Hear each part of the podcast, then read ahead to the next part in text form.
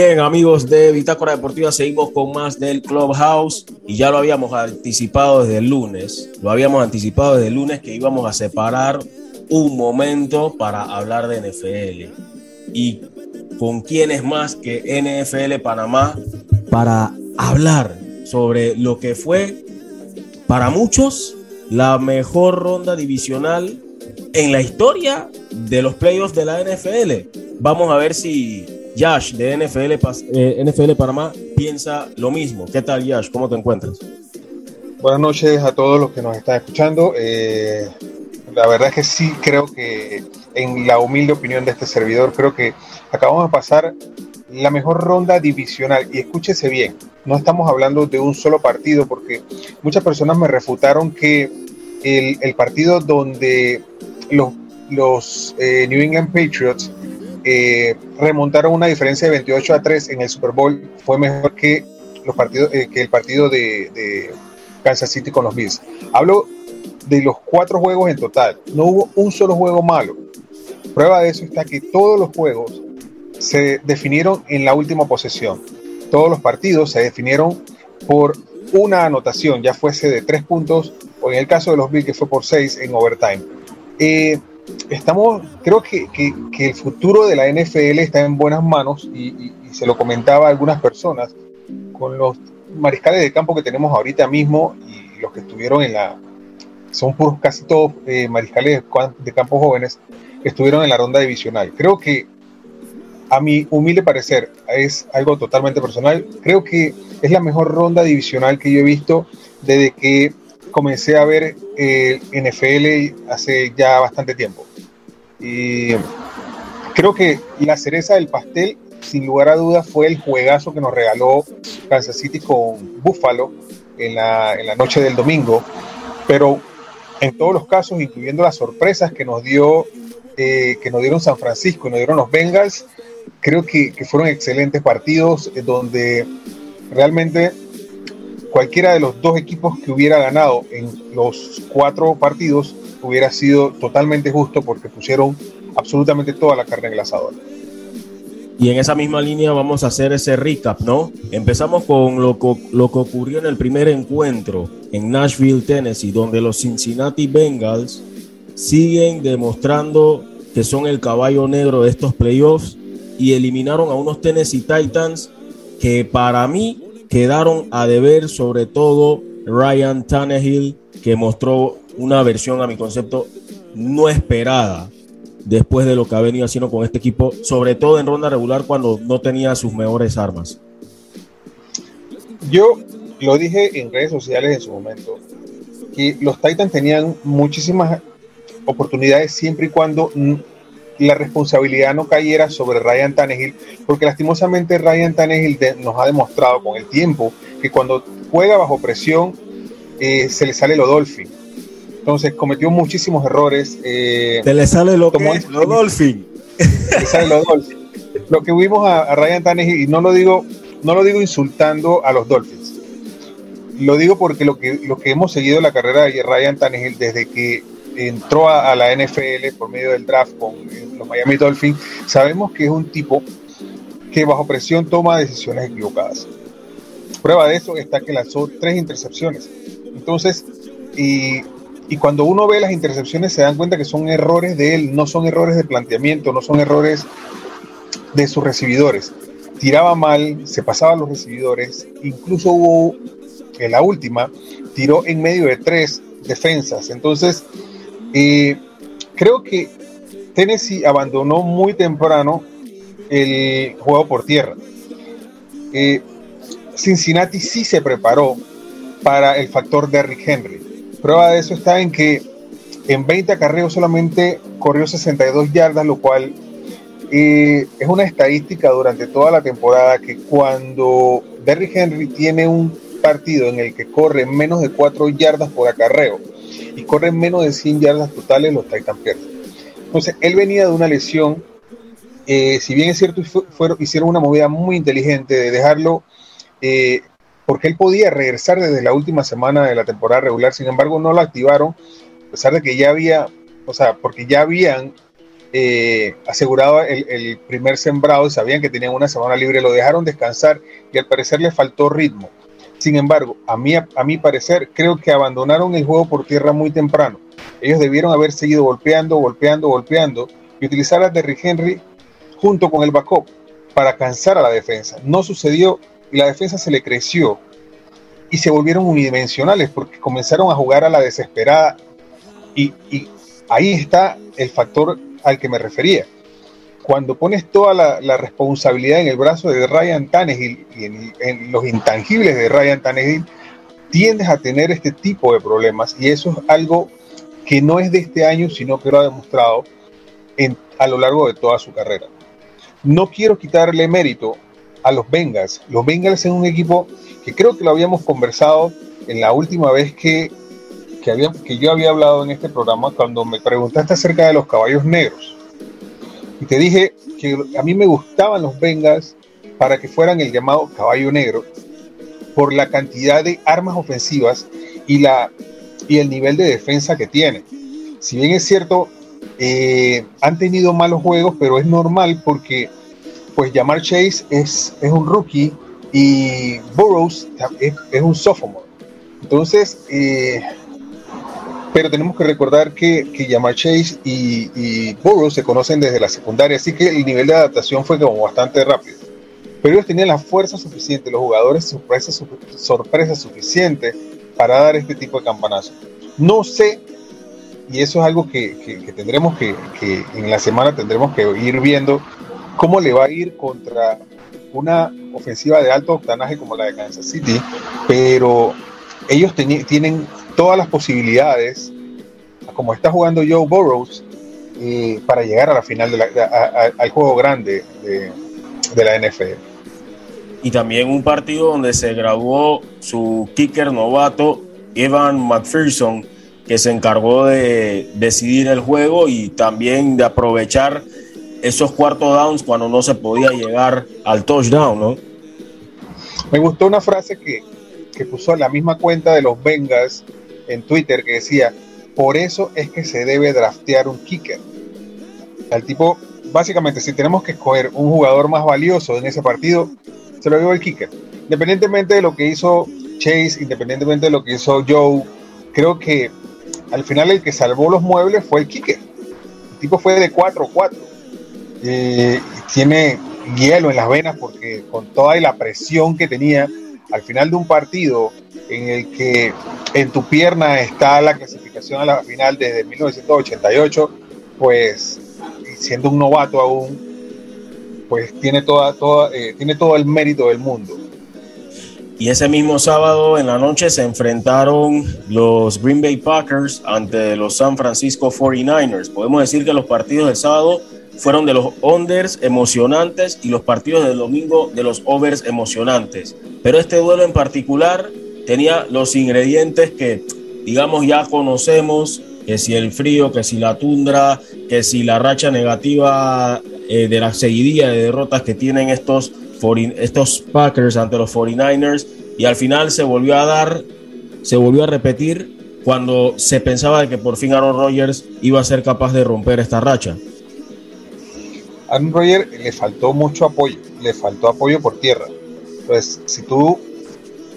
Y creo que, que, más adelante deberíamos, vamos, a, vamos a ahondar en esto. Pero siento que los planteamientos tienen que ser diferentes dependiendo de, eh, de dónde tú estés jugando y con quién estés jugando. Eh, no sé si para bien o para mal, pero muchos de los, de los staff técnicos de la NFL se dejan guiar mucho, muchísimo y prácticamente a la literalidad de los analytics. Y el, instinto del head coach ha ido quedando eh, a un lado.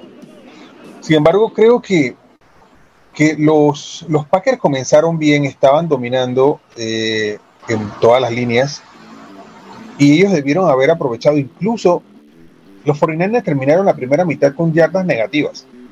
No puedes darle vida a un equipo que está jugando divisional, independientemente sea quien sea. Puede ser Detroit, puede ser eh, Cleveland, puede ser eh, los Raiders, pero si está en, una ronda divisional es porque algo bien hicieron. Entonces no puedes eh, darle vida. Y ellos debieron haber rematado cuando tenían a los 49ers muertos. Le dieron vida.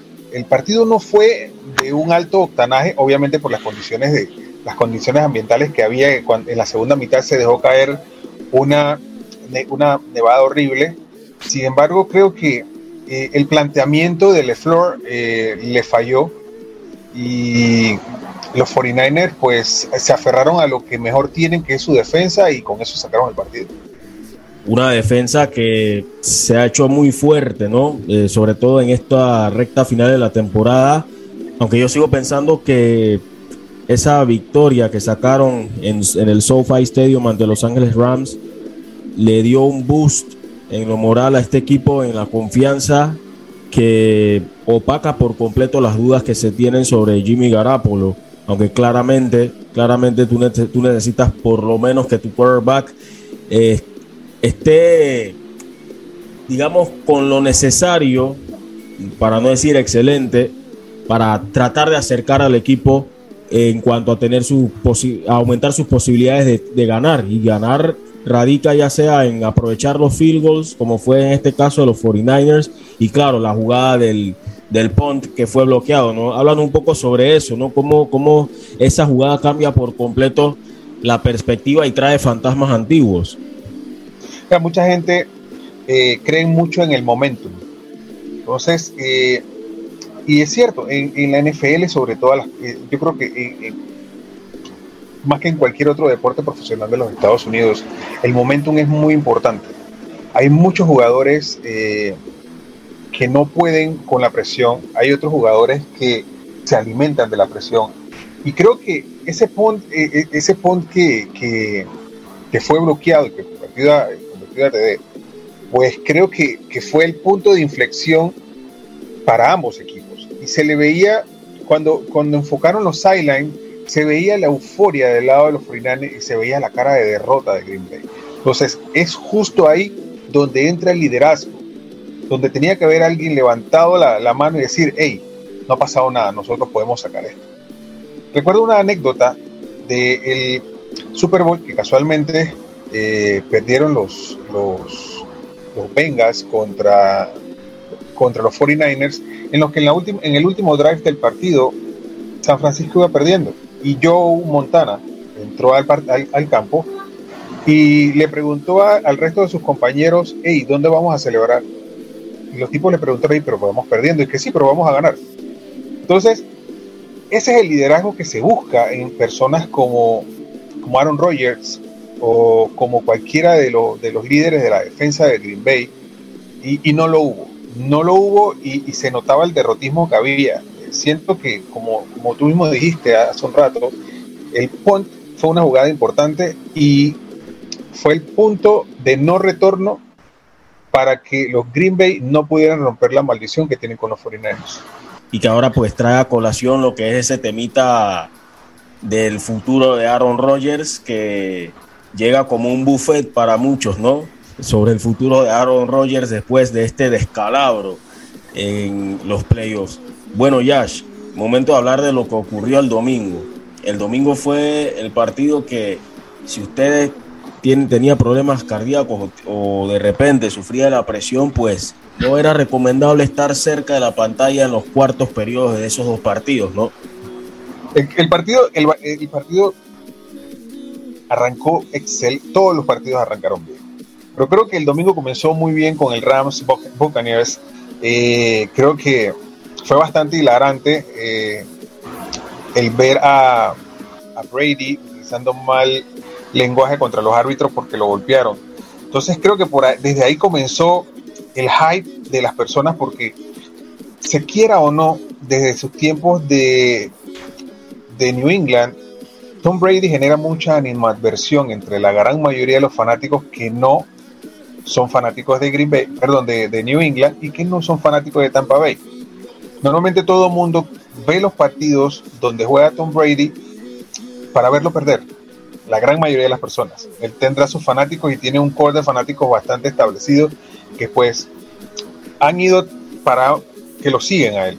Sin embargo, eh, fue un partido bastante interesante con planteamientos muy interesantes. Y como le digo a mucha gente, el problema de los Lions nunca fue Stafford, el problema era su equipo. Y Stafford lo ha demostrado, pero porque muchos dirán que bueno, lo que pasa es que tiene a Cooper Cup, pero Stafford tenía a Megatron en, los Lions, que en mi humilde opinión es mucho mejor eh, receiver que Cup. Pero el planteamiento, el, el distribuir las jugadas, el distribuir el, juego, realmente Sean McVay es uno de los, de los head coach que yo más admiro en la NFL. Primero porque es un tipo sumamente joven, tiene 36 años, pero es un estudioso del deporte. Es un estudioso de los, de los contrarios. Eh, hace, hace, poco tiempo vi un video donde le preguntaban acerca de jugadas que pasaron hace dos o tres años cuando él era eh, head coach en, un equipo o era coordinador ofensivo en otros equipos y el tipo se acordaba perfectamente de lo que había pasado en esas jugadas. A pesar de que ya tiene dos o tres años de, haber pasado, él se acordaba perfectamente. Entonces el tipo es un estudioso de los films y es una persona que estudia a su rival. Creo que hizo el estudio correcto contra los Buccaneers y a pesar de que el, el, juego estuvo sumamente cardíaco y creo que sufrieron de más en el cuarto periodo, eh, innecesariamente porque por alguna razón la defensa flaqueó, eh, dejaron de, presionar a, Brady, eh, comenzaron a jugarle cobertura de zona y en, cobertura profunda para, asumo yo, que para que el reloj corriera, pero tú no te puedes dar ese tipo de lujo con un tipo como Tom Brady. O sea que comenzó a, nadie se salva ni tu amigo Von Miller. pero es que Von Miller está al frente, entonces eh, si te diste cuenta, Bob Miller estaba junto con Aaron Donald, eran de los pocos que estaban yendo por el, por el, por el coreback, porque esa es su función.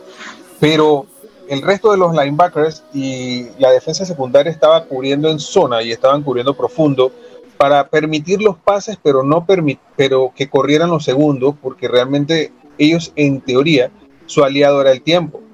Sufrieron de más, estuvieron aún a un tris de convertirse en los Falcons número 2, pero al final, pues creo que, eh, eh, sin duda alguna la emoción del partido que terminara de esa forma, pues eh, creo que fue lo mejor que pudo haber pasado.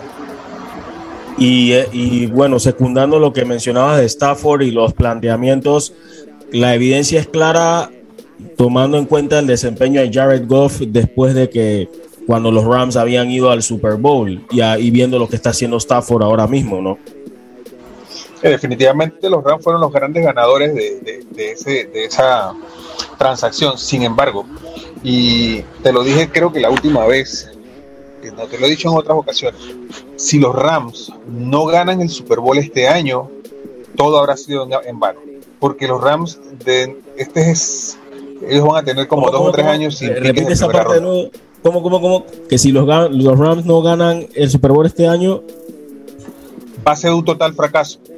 Porque ellos dentro de. Creo que tienen los tres o, tres o, cuatro próximos años no tienen pique de primera ronda. Gracias a las transacciones que han hecho. Entonces tú estás comprometiendo el futuro de la franquicia. Es eh, por ganar ya. Y me recuerda mucho a lo que hicieron los Lakers cuando se trajeron a, y disculpa que meta otro deporte, pero me recuerda mucho a lo que hizo, hicieron los Lakers cuando se trajeron a LeBron, que era de ganar ya o fracaso. Pues ganaron el, campeonato y, los Lakers hoy en día son un, desastre, pero lograron el cometido. Lo mismo pasa con los Rams. Si ellos en este momento, si este año ellos no ganan el Super Bowl, van a estar en graves problemas porque van a tener que ser muy inteligentes para aplicar en rondas bajas y tener eh, jugadores competitivos que puedan acompañar a, eh, a los que ya están, tomando en cuenta que tienen una plantilla que no es muy joven, que digamos. Y bueno, queda también lo de el morbo, ¿no? Nuevamente 49ers Rams, el récord que todavía sigue sorprendiendo a muchos de la racha invicta de Garapolo contra los Rams y que va a ponerse a prueba en este juego de campeonato de la NFC. Bien, Josh, hay que hablar del partido que si fuera hoy y todavía se estuviese jugando, a muchos le hubiera gustado que fuera así, ¿no? Bills, Kansas City. Yo era uno de los que estaba pidiendo que esa gente jugara para siempre sí siento que fue algo injusto y, soy de los que apoya la, la, posición de, muchos fanáticos y de muchos, muchos periodistas en los que las reglas de overtime en la NFL deberían cambiar y colocarse las, las reglas de college. Y una moneda no debería tener el poder de decidir un partido. ¿Y por qué digo esto?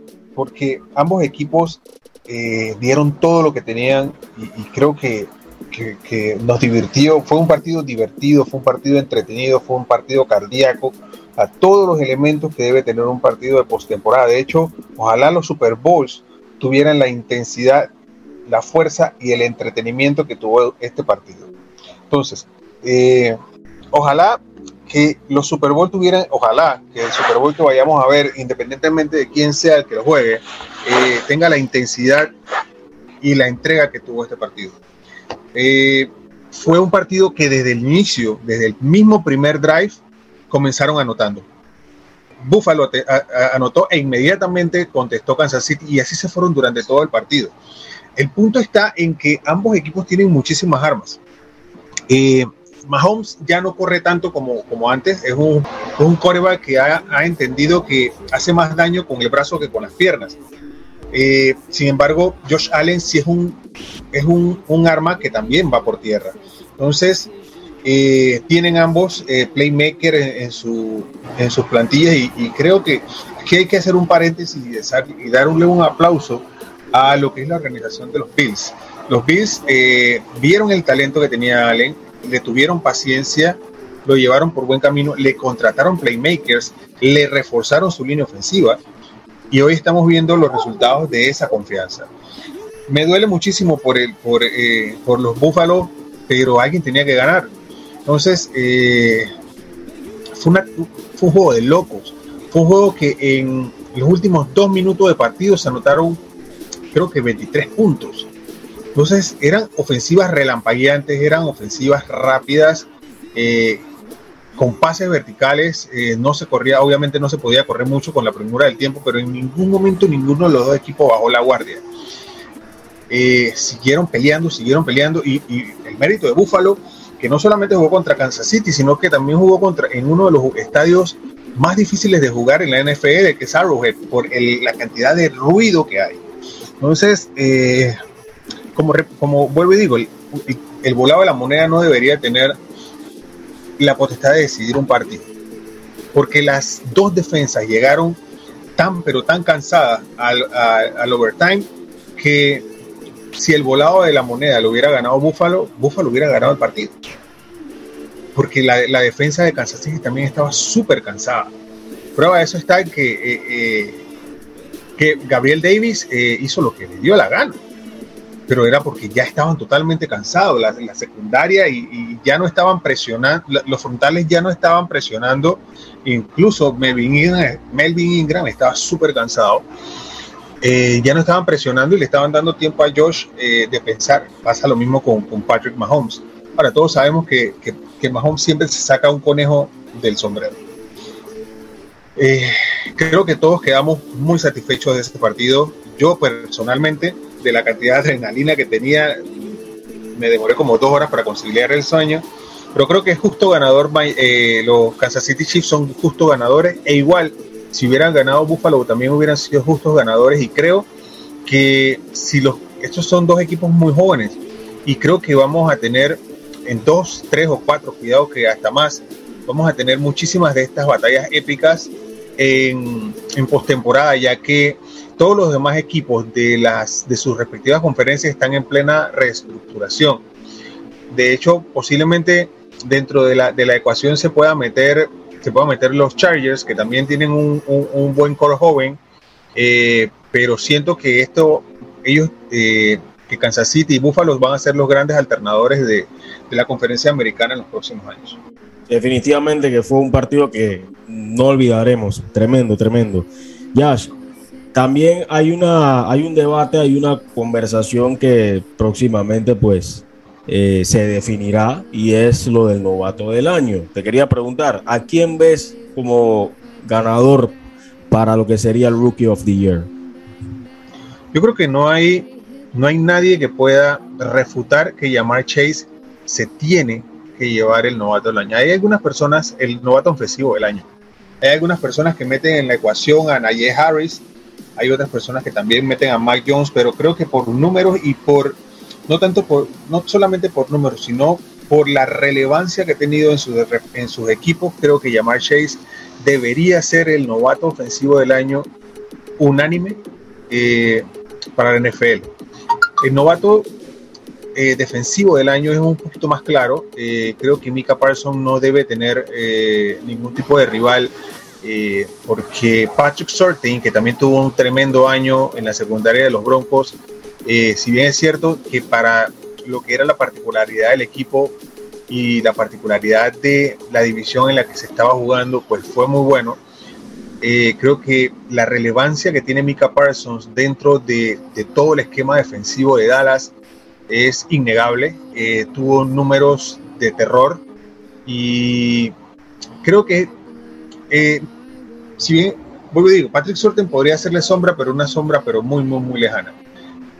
mis candidatos oficiales son Jamar Chase y Mika Parsons. Ok, ok.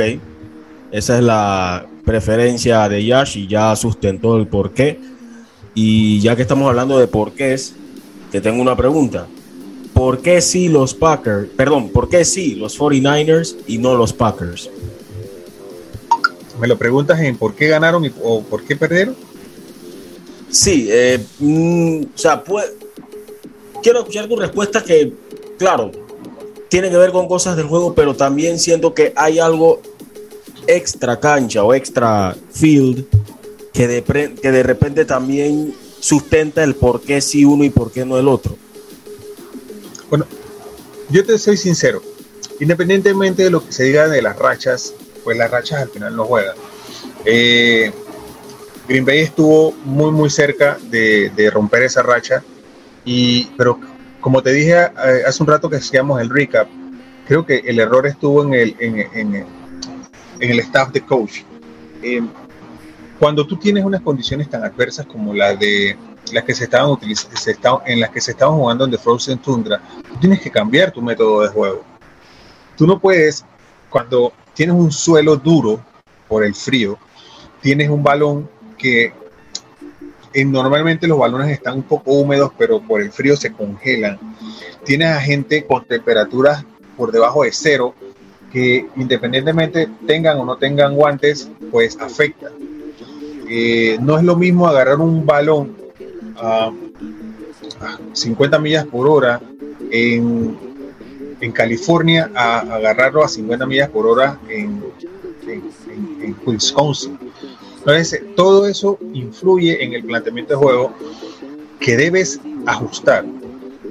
Como te dije hace un rato, ellos tenían hicieron un muy buen trabajo en la primera mitad, porque tomemos en cuenta que San Francisco es un equipo que es de la costa oeste y es un equipo que viene de un clima bastante cálido, no vamos a decir tropical, pero un clima cálido que tiene que viajar en una semana hacia Green Bay, que está en pleno invierno y que está cayendo nieve a matarse.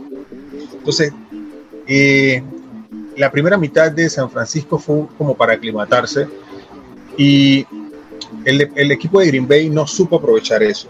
Ellos tenían que haber seguido, o sea, no puedes lanzar más de lo que corres, porque tu gente va a botar los balones, se le van a rebotar de las manos porque no sienten las manos.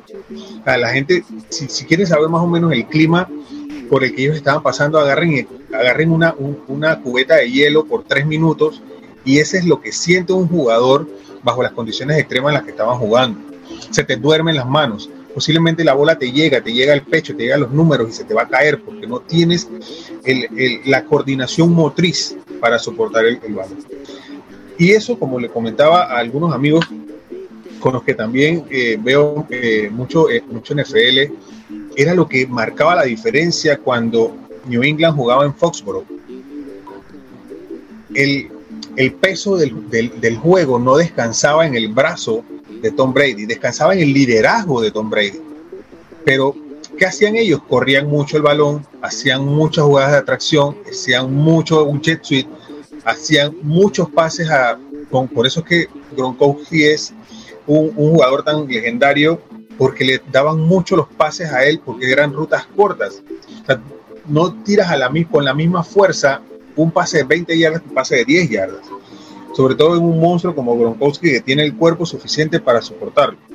De todas formas, creo que el analytics ha, influido muchísimo en la toma de decisiones de los coaches y hay incluso muchos, muchos comentaristas en inglés y en español que han criticado a los head coach cuando toman sus decisiones basadas en el analytics y no en el sentido común y no en, en su conocimiento como coach.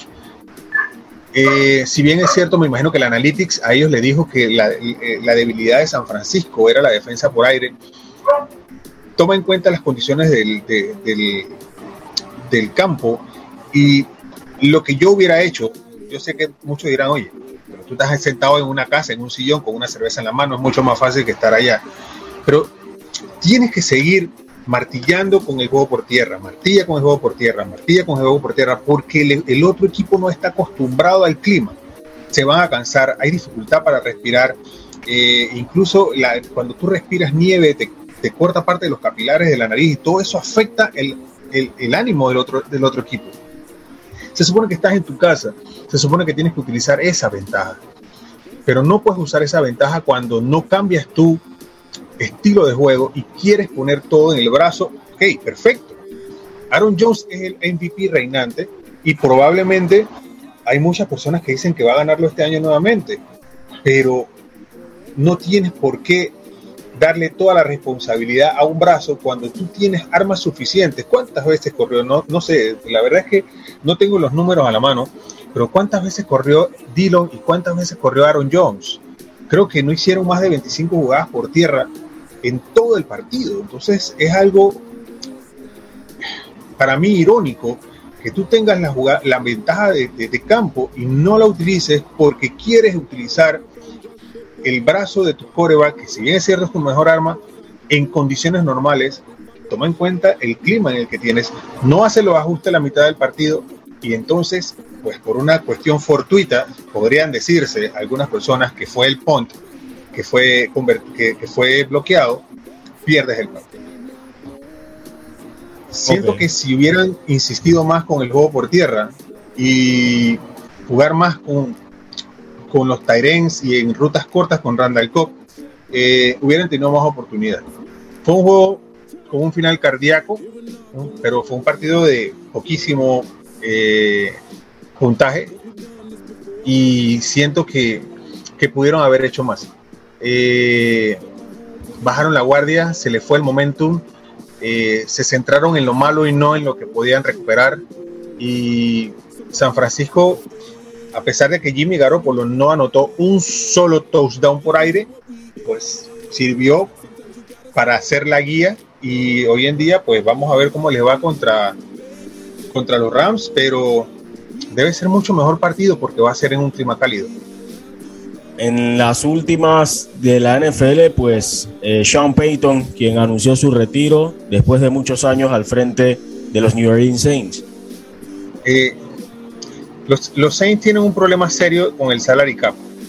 Eh, y ya no está Brice. Siento que, que Sean Payton, y con el, con el debido respeto que se merece Sean Payton, que una mente en la NFL, y con el respeto a sus fanáticos, siento que Sean Payton tomó la, una decisión fácil de abandonar el barco cuando más se le necesitaba. Ellos van a tener un problema fuerte a la hora de contratar personas, eh, ya que tienen bastante problemas con el salary cap, creo que nomás tienen 40 millones de salary cap. Van a tener que, probablemente, eh, van a tener que deshacerse de varios de sus jugadores estrellas.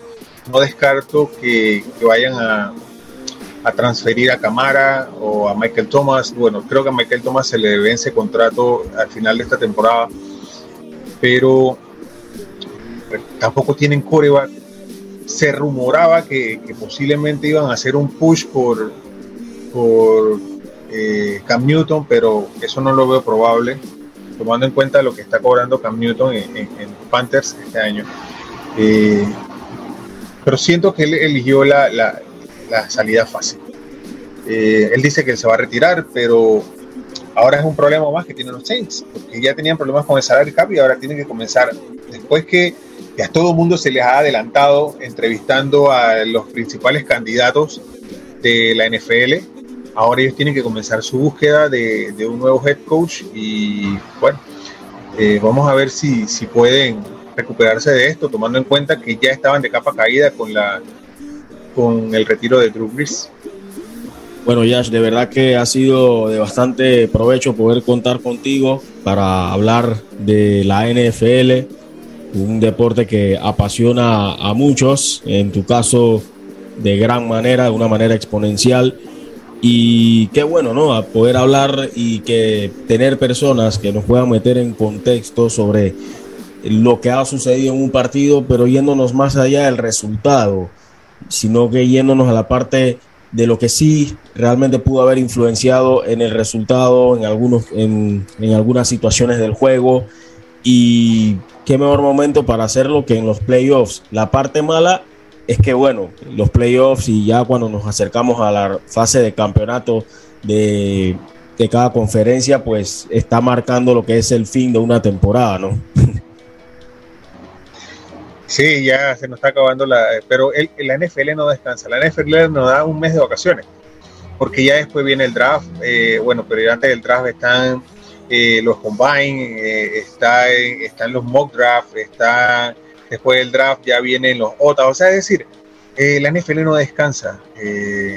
para los que nos gusta este deporte, seguimos hasta lo mínimo porque queremos desde una vez, desde ya estamos viendo quién podría ser el, el, el number one eh, overall pick del próximo año. Estamos viendo cuáles son los intangibles de los que vienen, eh, si es una buena camada de coreback, si es una buena camada de wide receiver. Entonces, eh, no nos aburrimos y tratamos que, que, la falta de NFL no nos afecte. Pero sí, lastimosamente cuando llegamos a los playoffs comienza ya, uno comienza a ponerse triste porque vamos a perder el fútbol, el fútbol real, pues lo que uno le dice fútbol, el real fútbol eh, pero bueno, eh, creo que con lo que estamos eh, viendo en esta ronda divisional, esperemos que, la ronda, esta semana de campeonato nos guarde excelentes juegos tal cual fueron en la ronda divisional y que así mismo veamos un Super Bowl superlativo, a diferencia de otros años que de pronto son muy polarizados porque veamos un partido, un partido bastante peleado y bueno, ¿qué más da que, que felicitar al que vaya, ya vamos, de seguro vamos a tener campeón nuevo, así que vamos a ver cómo va todo. Ahora, mi pregunta es, ¿quién tú crees que gana esta semana? Bueno, veo a los Chiefs venciendo a los Bengals y veo a los Rams por fin sacándose esa espinita ante los 49ers de Jimmy Garoppolo. Yo lo veo igual. Sin embargo, sería, sería bien interesante si, se repite la final de 1988 de San Francisco contra, contra los Bengals, tomando en cuenta que tenemos a un factor en común, aparte de, de los equipos, que también tenemos a, a, un coreback que se llama Joe, pero ahora está en el otro lado. Va a ser interesante, va a ser interesante. Bueno, Yash, Muchas gracias de verdad por haber compartido con nosotros esta invitación. Recuerden que pueden seguir a los amigos de NFL Panamá en su cuenta de Twitter, arroba NFL Panamá. Ahí van a estar colocando toda la información que se esté originando, los breaking news, también todo lo que se esté suscitando previo a lo que será este domingo electrizante. Gracias a todos, eh, espero que sigan disfrutando del programa y sigan sintonizando Bitácora Panamá, el, programa número uno de actualidad deportiva del país. Recuerda, si en el metro vas a viajar, mascarilla y pantalla facial siempre debes usar. Cuidándote, nos cuidamos todos.